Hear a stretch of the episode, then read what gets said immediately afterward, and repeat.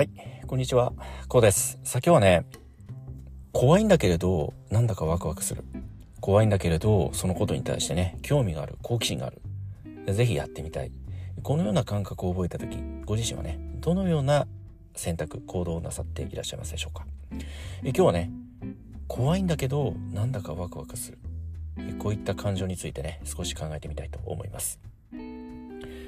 さあ、先般申し上げたね、この怖いんだけれどワクワクするっていうこのような感覚というかこのような、まあ、感情を抱いた時ご自身はねどのような選択どのような行動をねこれまでなさっていらっしゃいましたでしょうか？まあこれ結論から言うとやはりねその怖いんだけれどワクワクする思いこのような感情を抱いた時というのはねやはり思い切ってねやってみる行動してみるということがね非常に大切なことであるとこのようにね考えております。まあ、僕たちって何かしら、まあ、これまで経験したこともないようなことであったりねいわゆるその未知のものですよね。知識もない聞いたことも見たこともないようなものってやっぱり怖いんですよね。恐怖しかないんですよそれってね。まあこれは僕たちがこの DNA レベルこの本能のところにねまあある当たり前にあるものなのでその太古の昔から僕たちってその恐怖と戦ってきたと言っても過言ではないわけなんですよね。太古の昔って当然その狩猟の時代じゃないですか。その獲物を仕留め、その獲物を、まあ、食料なり糧として進化をしてきたわけですよね。まあ、その狩猟、その獲物を狩るといった時点でもその獲物は当然その命を脅かされるわけですから、その反撃をしてくるわけじゃないですか。そしてその獲物もそうなんだけれども例えば木の実であったりこの植物は食べられるものであるのかだとかそれってその恐怖を乗り越えて実際その実際その木の実だとか植物を食べてみてこれは食べられるものであるのかだとかこれは食べられないものであるとかそのような判断というかそのような知識を得ながら未来へね僕たちは進化しそしてそれまでの知識経験を託してきたわけですよね。まあ、こういったことを考えますとその僕たちが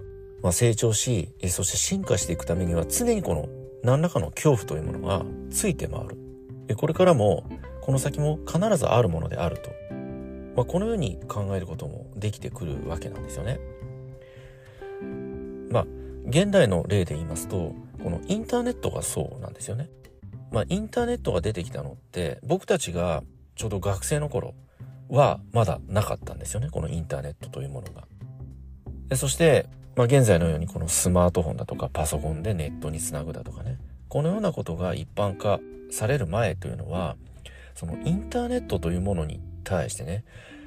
知識がないですから、どのようなものであるといった経験、これもないわけですよね。なので、そのインターネットで例えば物を買うだとか、今でしたらインターネットのその銀行にねお金を預けるだとかこういったことが全く考えられないと言いますかね。そんなインターネットでお金使って大丈夫なのと。インターネットのその銀行にお金を預けて大丈夫なのと。そこにはその未知のものに対する恐怖が先に立っていますよね。そして怖いからやめておこ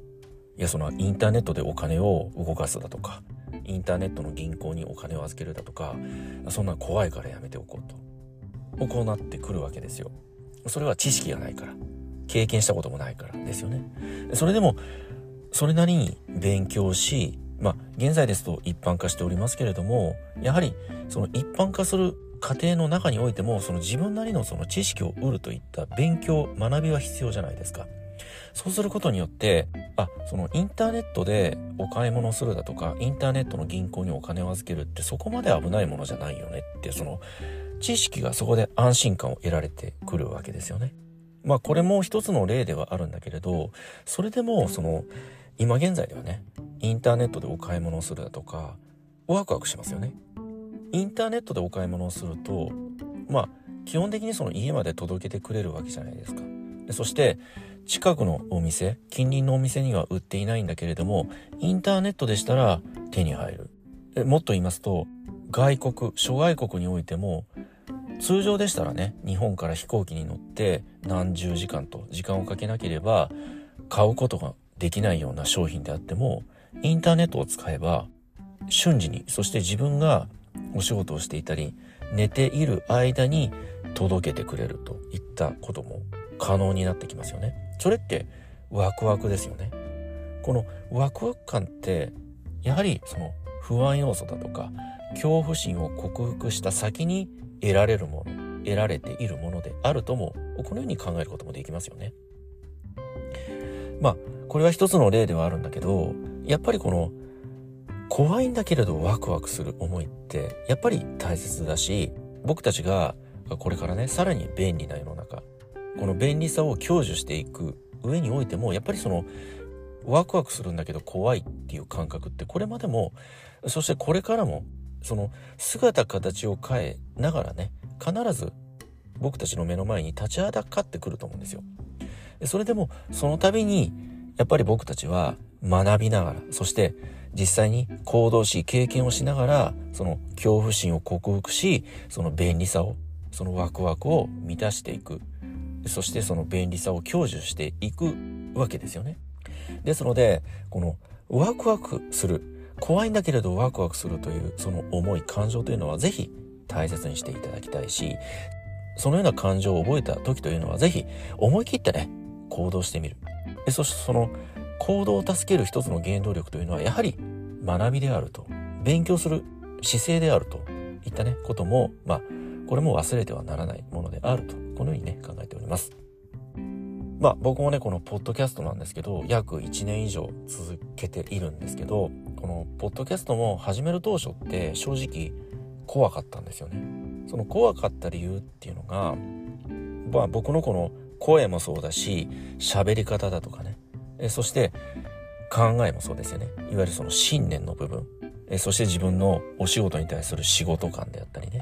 このような全てのものが